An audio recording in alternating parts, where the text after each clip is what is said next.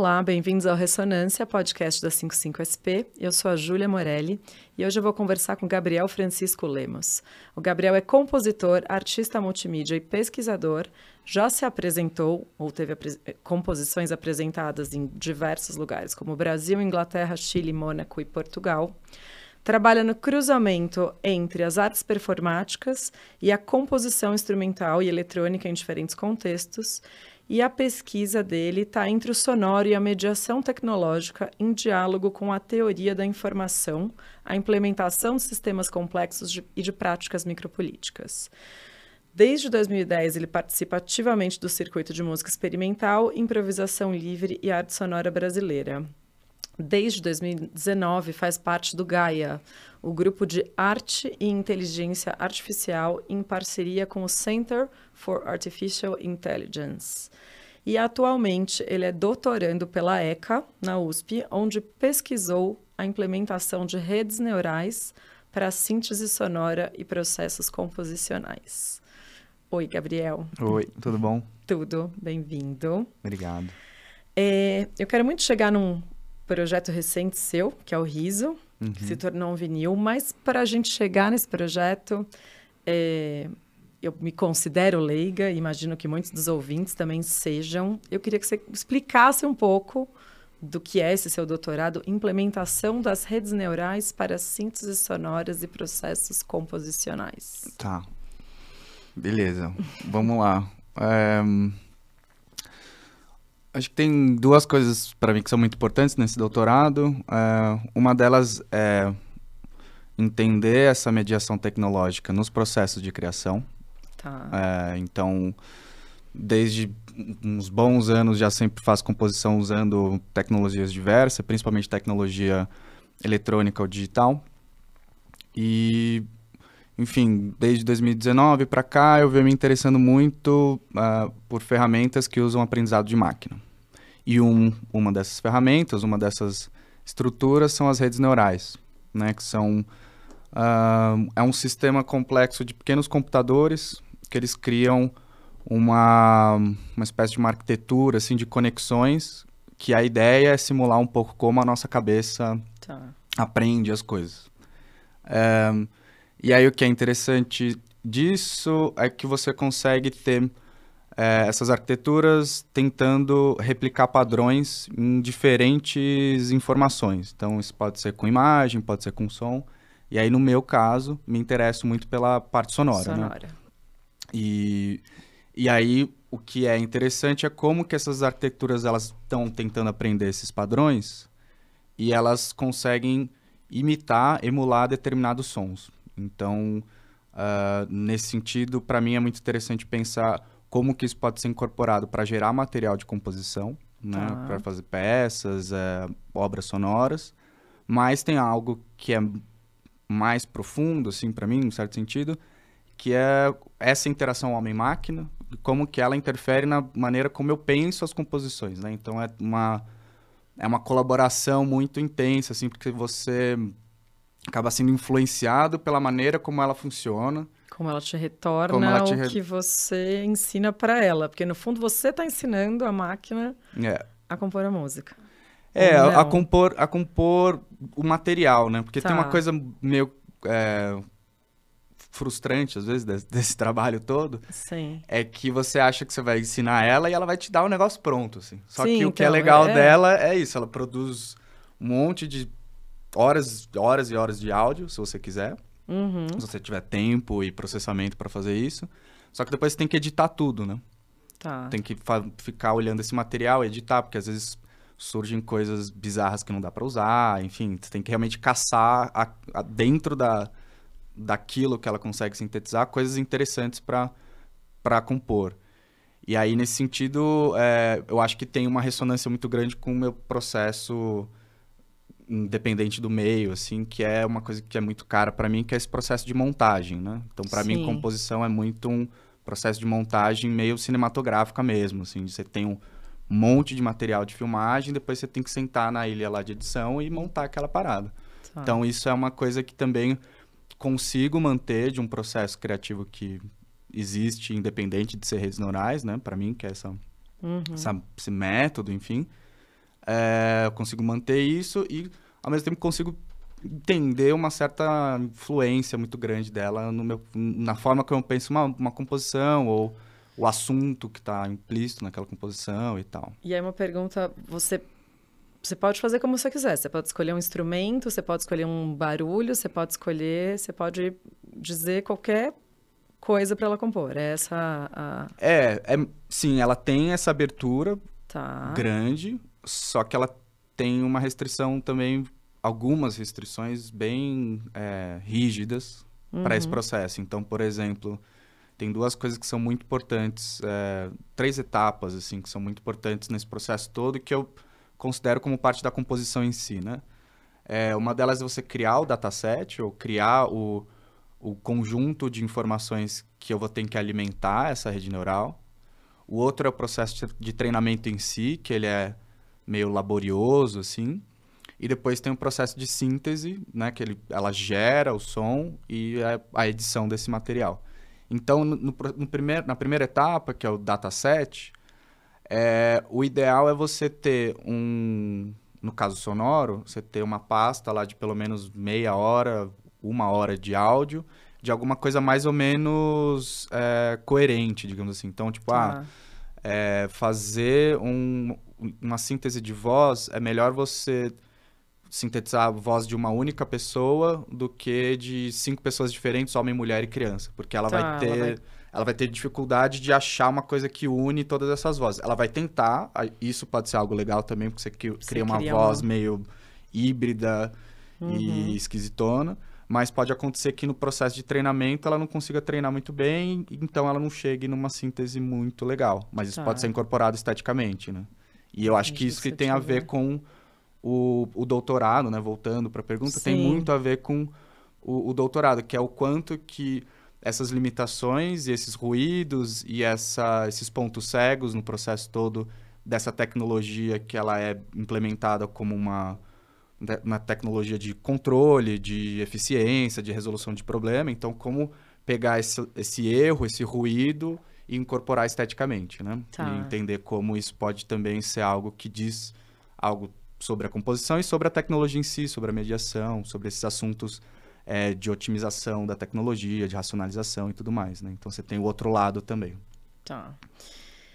É, quando você fez agora recentemente essa residência artística na Ibitu, foi em 2021, né? É, foi ano passado. Ano, é, 2021 como se fosse um passado remoto, isso mesmo, ano é, passado, é. 2021. Agora eu também fiquei com você. então, eu, é isso, é. A gente vive nesse ato da, da é. eterna pandemia. Tudo que aconteceu entre 2020 até agora, eu fico meio assim, Incerto. de citar, incerta com as datas. Sim.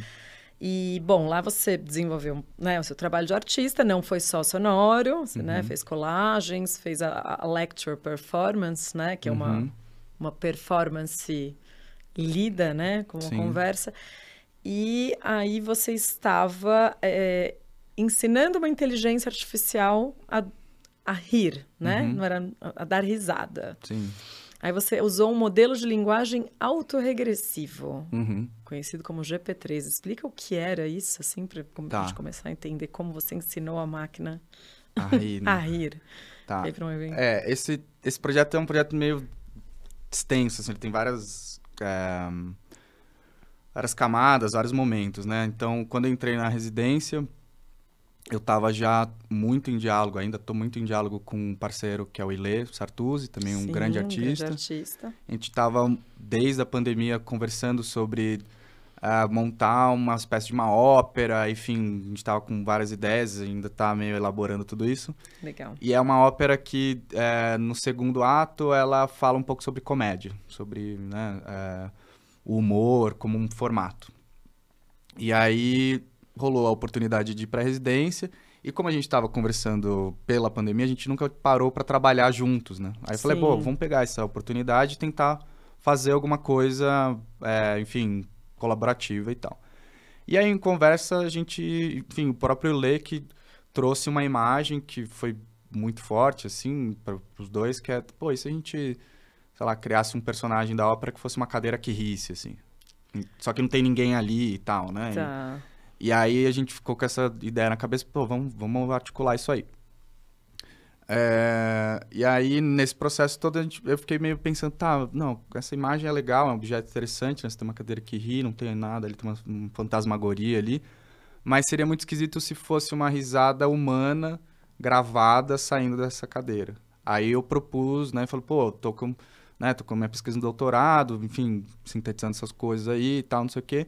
E se a gente fizesse uma espécie de uma risada meio híbrida, uhum. é, que fosse da ordem do artificial, né? Da ordem do próprio do objeto, próprio. da relação objeto no sentido de algo inanimado e tal, mas tensionando para esse animismo, né? Aí começou o projeto meio aí, a partir dessa, dessa imagem, desse objeto, né? Desse, dessa obra que acabou sendo feita durante a residência. Tá. E, e aí é isso, pensei esse, é, esse dataset foi justamente uma primeira tentativa que eu também entendi um pouco essas limitações dela, assim, porque o dataset ele era ele é composto de uma hora de gravações de risadas de criança, mulher, homem.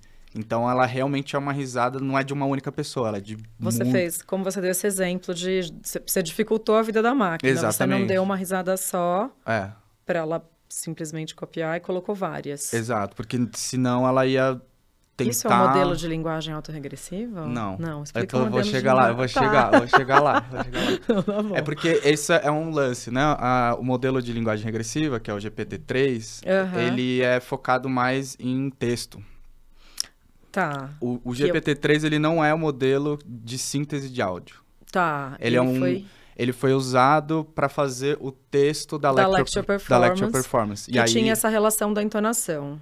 É, tá. a, a coisa da entonação, ela é um, já uma parte minha de olhar o texto, né? A, uhum. a leitura de um texto como uma interpretação musical também, né? Uma perfor como performar esse texto, né? E aí, como eu venho dessa formação de compositor e tal, Sim. eu falei, tá, vou fazer essas mudanças de entonação.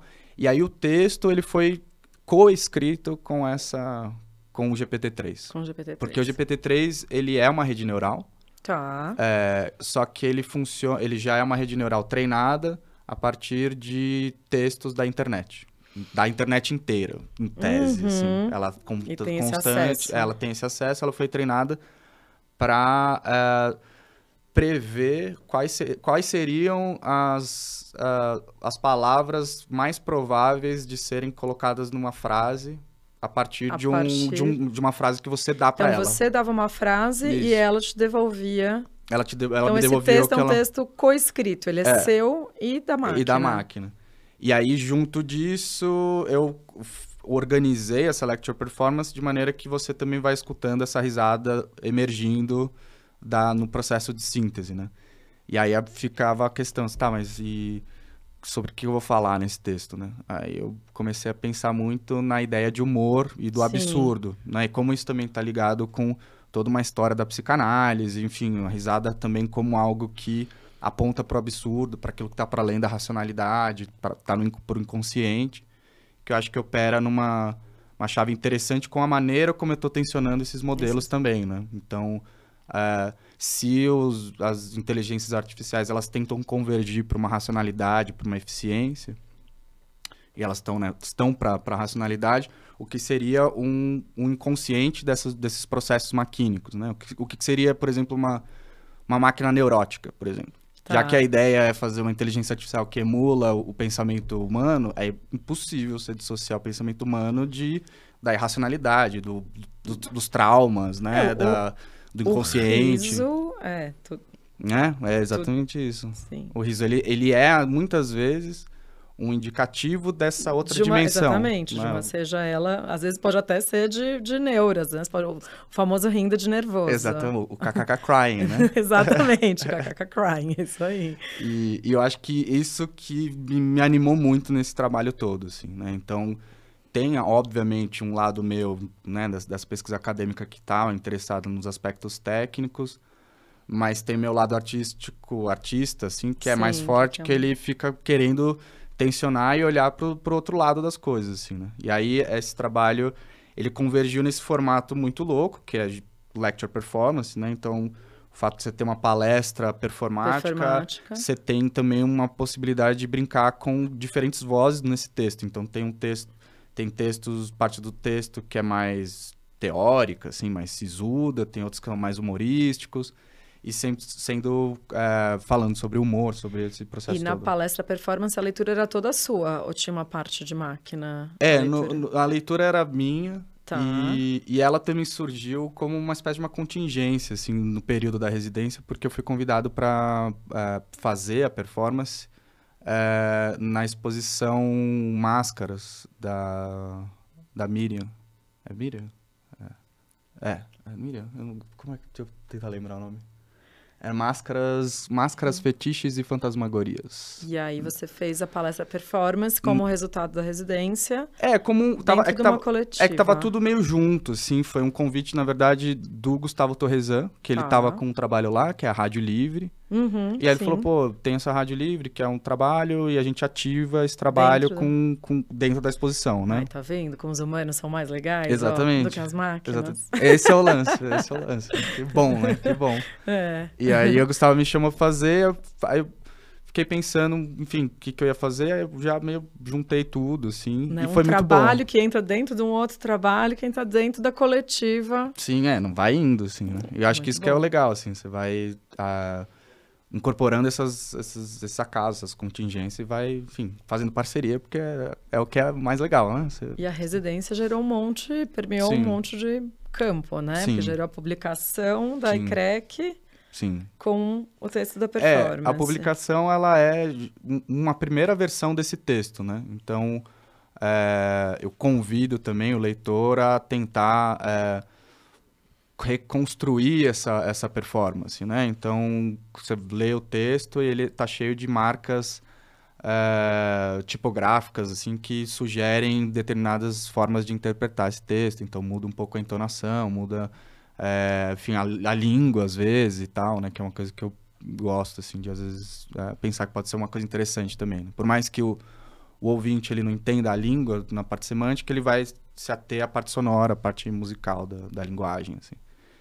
E é isso, assim. Então, o, o GPT-3, ele, ele foi usado com, junto com o, o, a rede que sintetizou o áudio para pensar o texto. Para pensar o texto. E nesse processo de escrita do texto, é, como tem é, essas etapas de criar o dataset, não sei o que, isso também foi algo que eu incorporei no processo de composição do texto. Então, o texto, ele é uma, uma interação entre eu e a máquina, mas ele também é composto de muitas apropriações de outros textos. Então é quase como se eu criasse um dataset de citações a priori, que eu vou alimentando essa máquina, vou reescrevendo, e aí vou também entrando num processo de aprendizado de, enfim, entender o que, que é essa montagem que estou fazendo com esses, essas apropriações, o que, que essa máquina está me dando. Então estou sempre também improvisando com aquilo que ela me dá, assim, porque às vezes ela te devolve coisas que não dá para usar, enfim, coisas absurdas. Sim. E aí você incorpora, enfim, você tem sempre um, um jogo de improvisação, assim, é quase uma, uma jam session, assim, com, com a máquina, assim, só que com um contexto. Eu ia dizer que era uma, uma batalha de MCs, mas é mais pode uma ser, jam session. Exato, pode tá. ser. Você tem que ir sempre meio,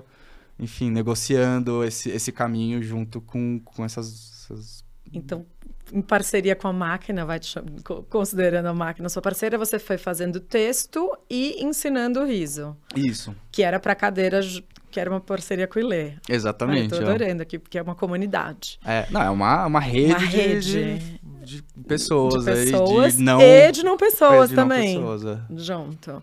E aí o riso foi rendendo tanto que acabou se tornando um vinil. Foi isso. Sim. É, isso é um, um outro outro estágio da coisa. Então, é isso. Aí isso foi caminhando. Foram basicamente foram três meses muito intensos.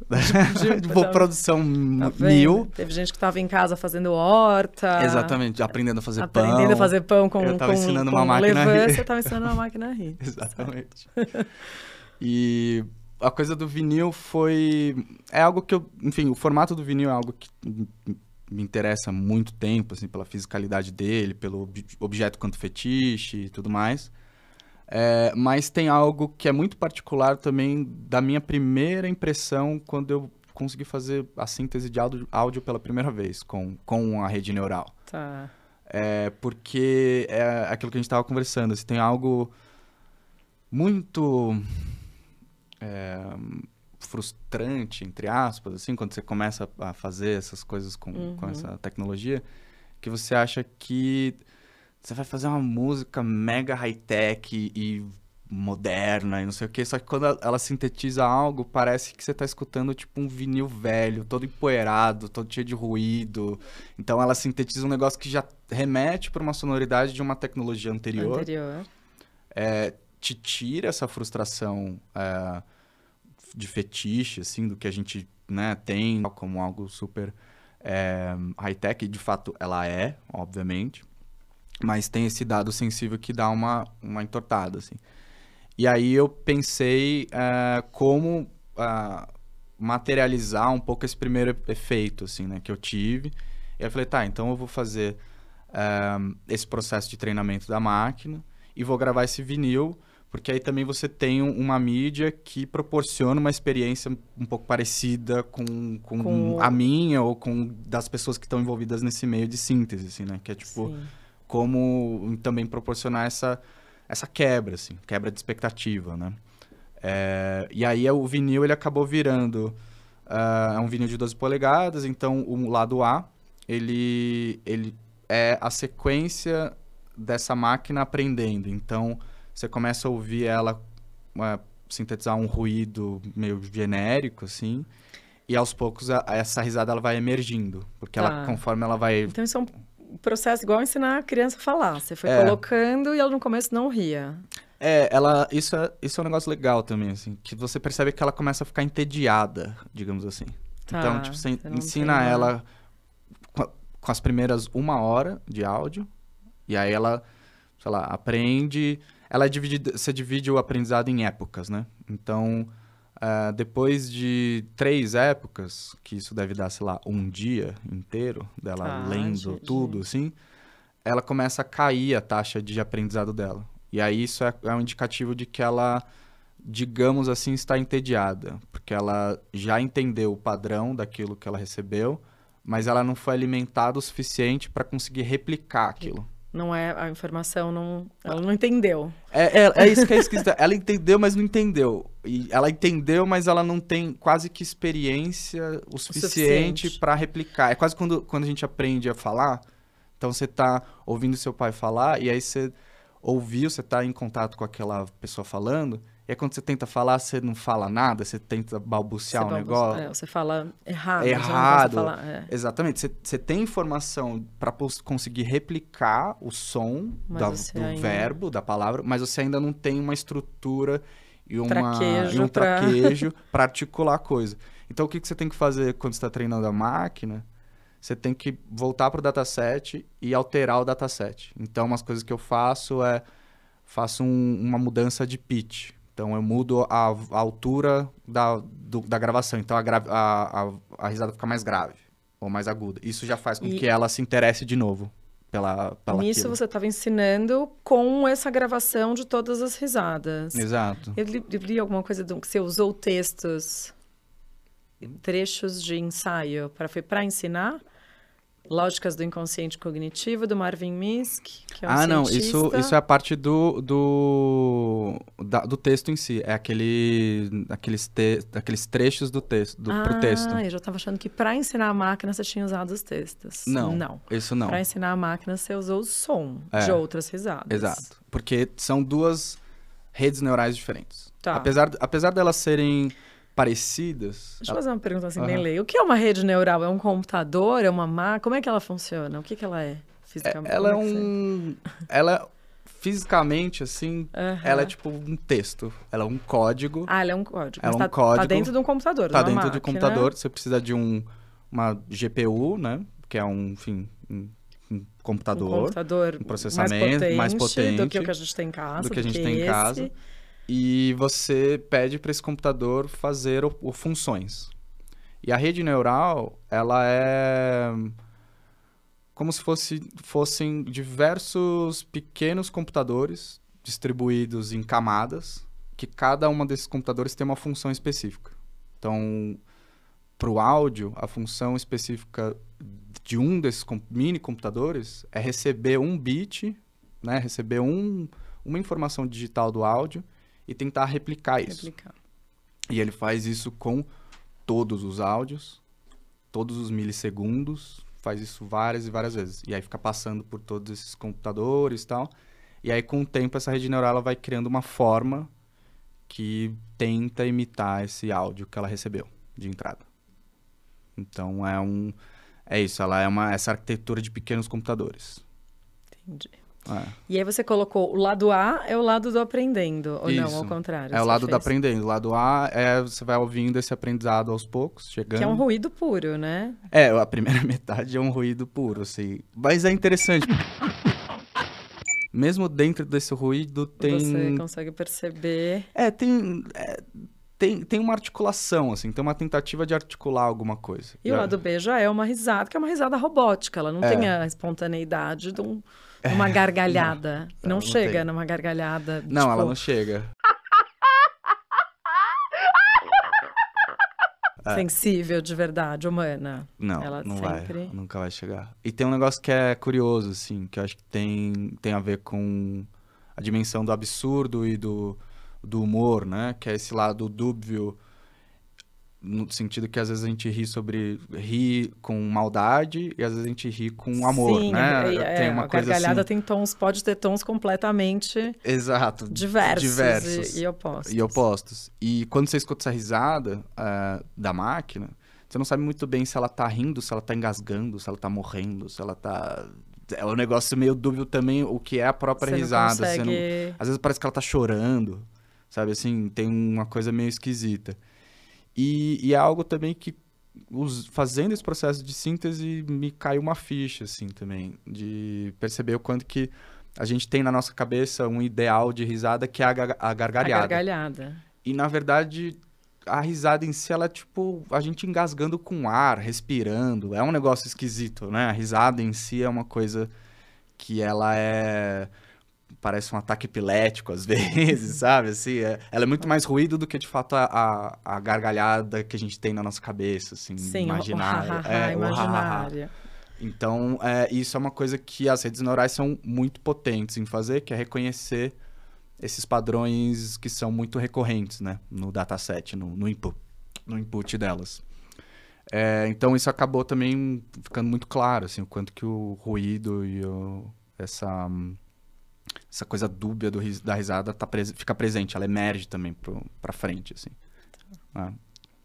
Fala um pouco mais do seu trabalho como artista e compositor. Você sempre esteve mais próximo do, vou, vou dizer assim, você me corrige, do ruído do que do som usual, certo? Uhum. A sua pesquisa, Sim, sim, né? A gente teve uma experiência juntos que foi a do bloco ruído. sim. Não sei se vocês seguem fazendo ou não. Acho que agora a gente não tem nem deu, é, carnaval, né? A gente deu uma parada aí, da É. pandemia deu uma interrompida. Aí eu queria que você falasse um pouco do seu processo de composição em- com, com música e, e outros trabalhos. Claro.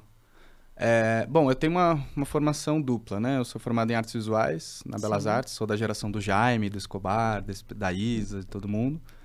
E só que depois eu fui fazer composição e regência na Unesp, fui também com um foco muito grande em trabalhar com eletroacústica, música eletrônica e tal.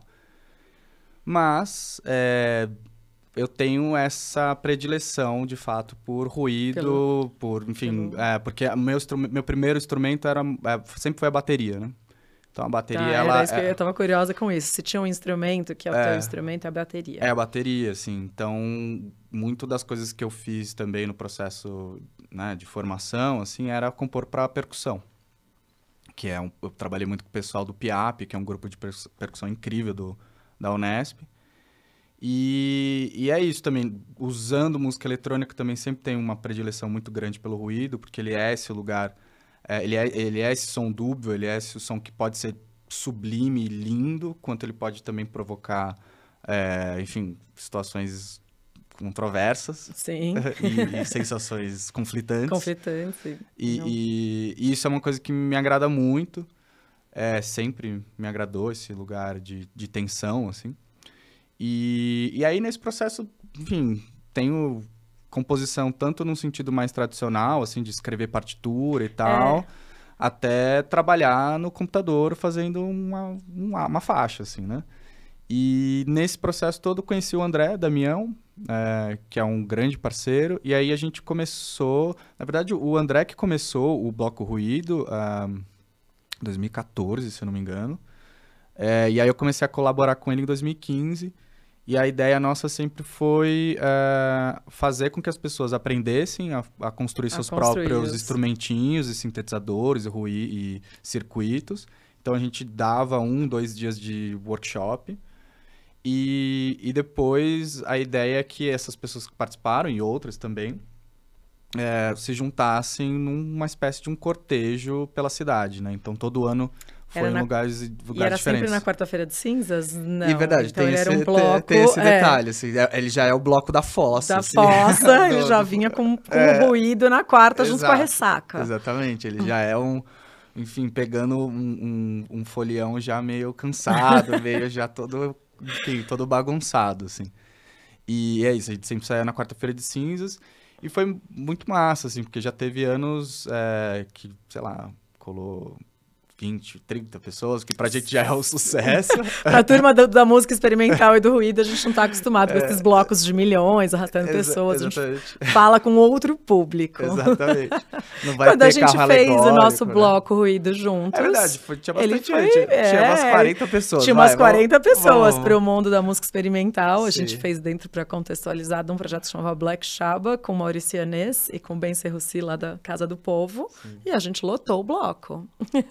E ele nem foi tão fora de época, né? Eu acho que ele não saiu na quarta de cinzas, mas ele foi bem próximo ao é, carnaval. ele foi bem próximo, tá bem próximo, verdade. Eu acho que esse foi a única edição que a gente fez o bloco fora de época, assim. Mas foi incrível também, porque a gente talvez foi a primeira vez que a gente chegou mais próximo de ter um carro alegórico, né? Que a gente tinha um carrinho de mão que de a gente mão, puxava é. umas caixas de som e tal. Sim. Então ele tinha é, mais potência do que quando a gente fazia antes, assim, que era uma coisa mais realmente mais é, fragmentada, assim, e tal.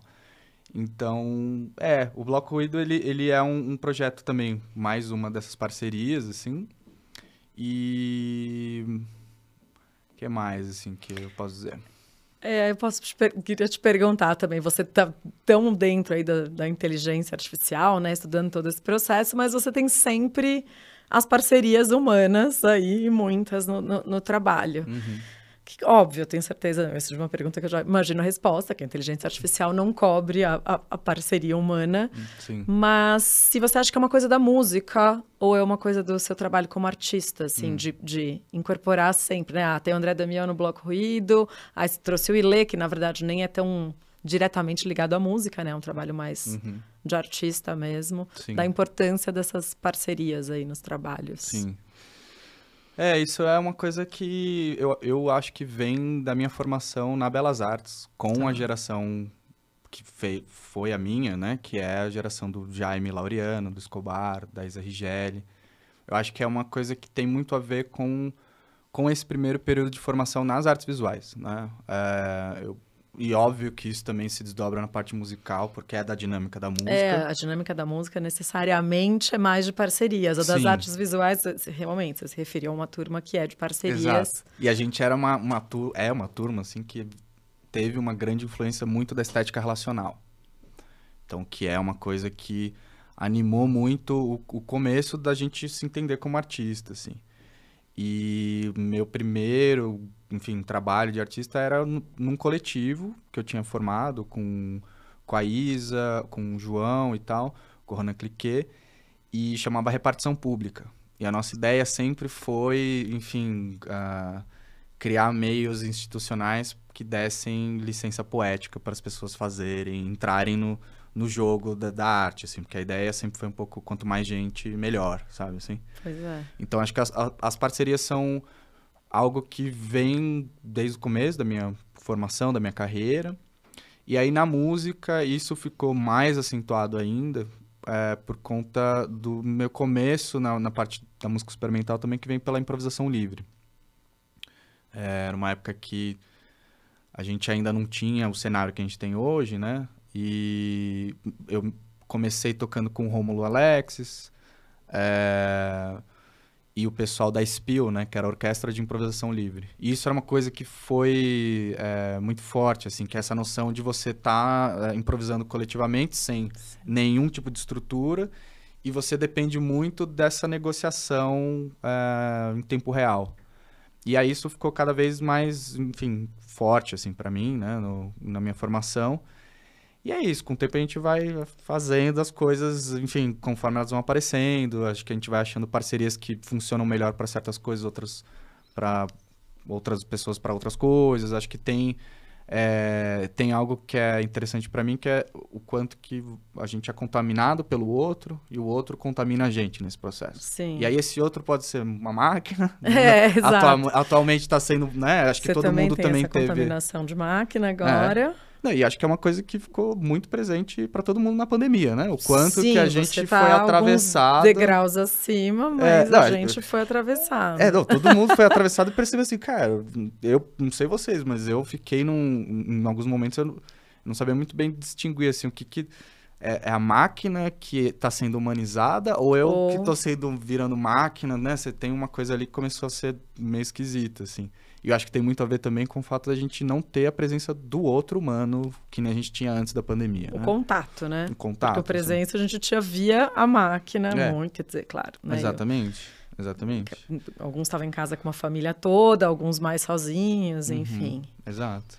Então acho que tem, tem muito dessas, dessas dinâmicas, assim. Voltando no disco um pouco, Uhum. a, toda a parte visual, capa, também ficou, também tem um parceiro, né, envolvido. Sim, sempre. É, boa. Necessário. Conta um pouco mais, ficou super Sim. interessante. É, o projeto gráfico e todo o projeto do disco em si, assim, né, Uhum. do, do formato todo, ele foi feito junto com o André Coens, Andrei Coens, desculpa, e que é um artista também, pintor, designer, programador, enfim, cara completo. E a gente começou, a gente começou esse projeto a partir de uma imagem também é, que é uma apropriação da apropriação da apropriação, que é, é uma capa do, do Swans, né? Que é uma banda, enfim, de Sim. pós-rock, ou enfim, meio industrial, sei Industrial. lá, uma coisa bem pesada. E o primeiro álbum deles é um sorriso, é, é, um, é uma arcada dentária sorrindo, que é uma citação do trabalho do Beckett, né? Que é aquela boca que fica balbuciando, e blá, blá, blá, não sei o quê. E, e isso pra mim sempre foi uma coisa, uma, uma capa incrível, assim, icônica. E aí nesse projeto do, do vinil eu falei, pô, eu quero entrar nesse jogo aí de, de plagiar o Beckett. e, e aí eu falei, bom, vamos, vamos pensar uma, é, uma boca, ah, só que na, na condição de boca que a gente tem também nesse projeto, que é uma boca artificial, assim. Então ela é uma é, um modelo 3D de uma arcada dentária sem ge- gengivas, sem boca nenhuma, sem contorno, né? Então ela é um também um, um objeto quase que descontextualizado, só que ao mesmo tempo não, né? Porque claramente você Claramente remete, você a um, remete, a um é. sorriso, a uma boca aberta, enfim. Uhum. Mas tem um lugar também que eu acho que é, entra naquela coisa dúbia que a gente estava falando do humor, que é essa, essa coisa do dente, ela é ela é tanto uma, pode ser uma risada quanto também um sinal de, de hostilidade, né? Né? Ela tem uma coisa meio de, é, sei lá, que nem um lobo, assim, né? Uma coisa meio É, de mostrar, os, dentes. Então tem, tem, tem tudo aí nesse, nessa imagem um, um pouco do- das discussões do trabalho também, assim. Ah, e é isso, a gente ficou, enfim, pensando algumas coisas com relação a como resolver essa, essa capa. A gente chegou nessa identidade ah, do amarelo e tal, não sei o que, do azul. E foi tudo junto, né? Então Uhum. O texto já estava acontecendo também, o texto da lecture performance já estava rolando. E aí a gente pensou em incluir o texto também. Então, Ah, então o texto o também texto é parte tá do lá. encarte do disco. é, você tem a possibilidade de ler um pouco sobre, sobre o humor. Sobre o humor, Enquanto sobre... você tá vendo uma máquina tentando rir, né? Ou escutando uma máquina tentando rir. E, e é isso. Uma outra coisa também que foi muito massa e que foi algo que o próprio Andrei sugeriu no processo é que ele, ele gosta muito, enfim, a gente gosta muito da representação do espectro do som, né? Então, quando você escuta um som, você pode jogar numa representação gráfica que ele mostra as frequências disso. E é super Uhum. bonito, assim, tem uma coisa visual muito Visual. forte, assim. E aí a gente ficou pensando como incluir um pouco algumas experimentações visuais eh, desse espectrograma. E aí o Andrei sugeriu uma resolução que é super bonita, assim, que é, em vez de a gente olhar o som uh, de maneira linear no tempo, ele jogou num, num círculo, e esse círculo ele meio expande, assim, no, a partir de um centro dele. Então, as frequências que a gente geralmente ia escutar lineares, né, na representação do espectro, espectrograma, ela tem uma base que é circular, e ao mesmo tempo saindo de um ponto de fuga tem essas frequências meio expandindo assim para fora. Então Olha, vira curiosa. uma espécie de uma, sei lá, uma mandala. Uma... E a gente consegue doida, ver lá. isso dentro do, do trabalho no Bandcamp? Não, isso vai ser Tem- uma coisa gráfica. Tem tem no, no link do no site. Ah, tá no... No site tem lá o os encartes. Então tem duas experimentações com essa representação circular. Tem o texto e também tem o link lá para ouvir o vinil. E, então esse foi um, um, um projeto bem bacana, assim, porque o André, ele, como ele, ele é um artista visual, pintor, programador, não sei o que e tal, a, a relação entre nós, assim, de jogar a ideia e voltar e propor soluções foi muito fluida, assim, fluida. muito rápido. Tanto é que a gente resolveu esse projeto, sei lá, em uma semana. Foi um Uau. negócio meio, assim, vamos, vamos fazer essa parada acontecer. acontecer. E o projeto existe digital, por Tem- enquanto, Sim. mas está caminhando para o objeto, Vamos... que também Tamo aí. é um fetiche aqui do meu lado, Aham. sonoro do vinil. Sim. É, o, o projeto, ele tá no SoundCloud, no meu SoundCloud. Dá pra ouvir o, o lado A e o, lado, A B o lado B. inteiro. É, É, vou colocar o link aqui no podcast quando a gente para as Legal. pessoas acessarem. Legal, escutem. É, E a ideia é isso, fazer eventualmente uma tiragem desse, desse vinil, né? Como também foi uma coisa muito recente, a gente ainda tá Tem tentando entender. tá no- tá E é isso, né? Tá rolando várias, ah, várias complicações de material, né? De matéria-prima. Aqui no Brasil, o pessoal tá tendo Sim, dificuldade de- filas imensas Exato. para produzir vinil. Exato, é. tem- Que bom, né, também. Sim. Mas é e, e legal que agora a gente tem produtores também, né? Tem mais de uma opção aqui para prensar vinil, que é uma novidade, né? A Exato. gente sempre ficou refém de uma opção só. Exato. E eu acho que eu consegui fazer, né? um- uma, uma primeira prensa única. Tem, existe uma PA. Você fez um... um- é, Tem, é um dub plate? Não, é, um ele, dub- é, ele é o. ah, De acetato que o pessoal fala. Ah, eu fiz com, fez com, com o Bruno. Com o Bruno. É, Vinyl Labs. do Agora Vinyl sei, Labs, é, o é. Vinil Brasil, né? Ele deu uma mudada no nome. É, Mas que é um parceirão e, É. e possi- faz possível aí muito dos, dos vinis de artistas que não, Sim. não tem essa, né? Sim, não, é. não conseguem imprimir 250, 300. o que é- Exato. Que é uma, uma grana aí de investimento. Sim. Mas aí o, o Bruno ele fez essa primeira impressão e é cu- curioso assim, porque depois começa a ficar muito claro também e é gostoso de ver as conexões com essa parte das artes visuais assim, né? Você faz um único vinil e é quase como se você fizesse uma PA, uma prova de artista, assim, do vinil, né? é um objeto. Eu sempre, né, lido com eles como um É. objeto sonoro. Eles Exato. são. Até porque a qualidade é diferente da prensa, mas é Sim. muito especial. Sim. E, e aí eu consegui fazer essa, essa PA, digamos assim. E, E aí você fez todo tá o em- projeto gráfico É. também no, Ele numa tá, PA. Ele tá numa PA, exato. A gente conseguiu imprimir tudo, montar o encarte. Aí, então, bora viabilizar, gente. tá, tá feito, assim. É só, é só botar na prensa. Tá tudo Tá feito. tudo no, no- no gatilho, esquema, no é. esquema pra prensar. Sim. E, bom, é isso, né? Eu acho que eu... essa risada rendeu muito. Assim. É, a risada rendeu muito. Pra finalizar, queria te perguntar, e eu não vi esse registro, saber se a gente consegue acessar em algum lugar. A cadeira rindo existe fisicamente? A cadeira rindo, ela existe fisicamente, é, mas a gente não fez um bom registro dela, infelizmente. Mas ela existe, ela pode ela ser pode ser refeita, refeita e mostrada em algum momento.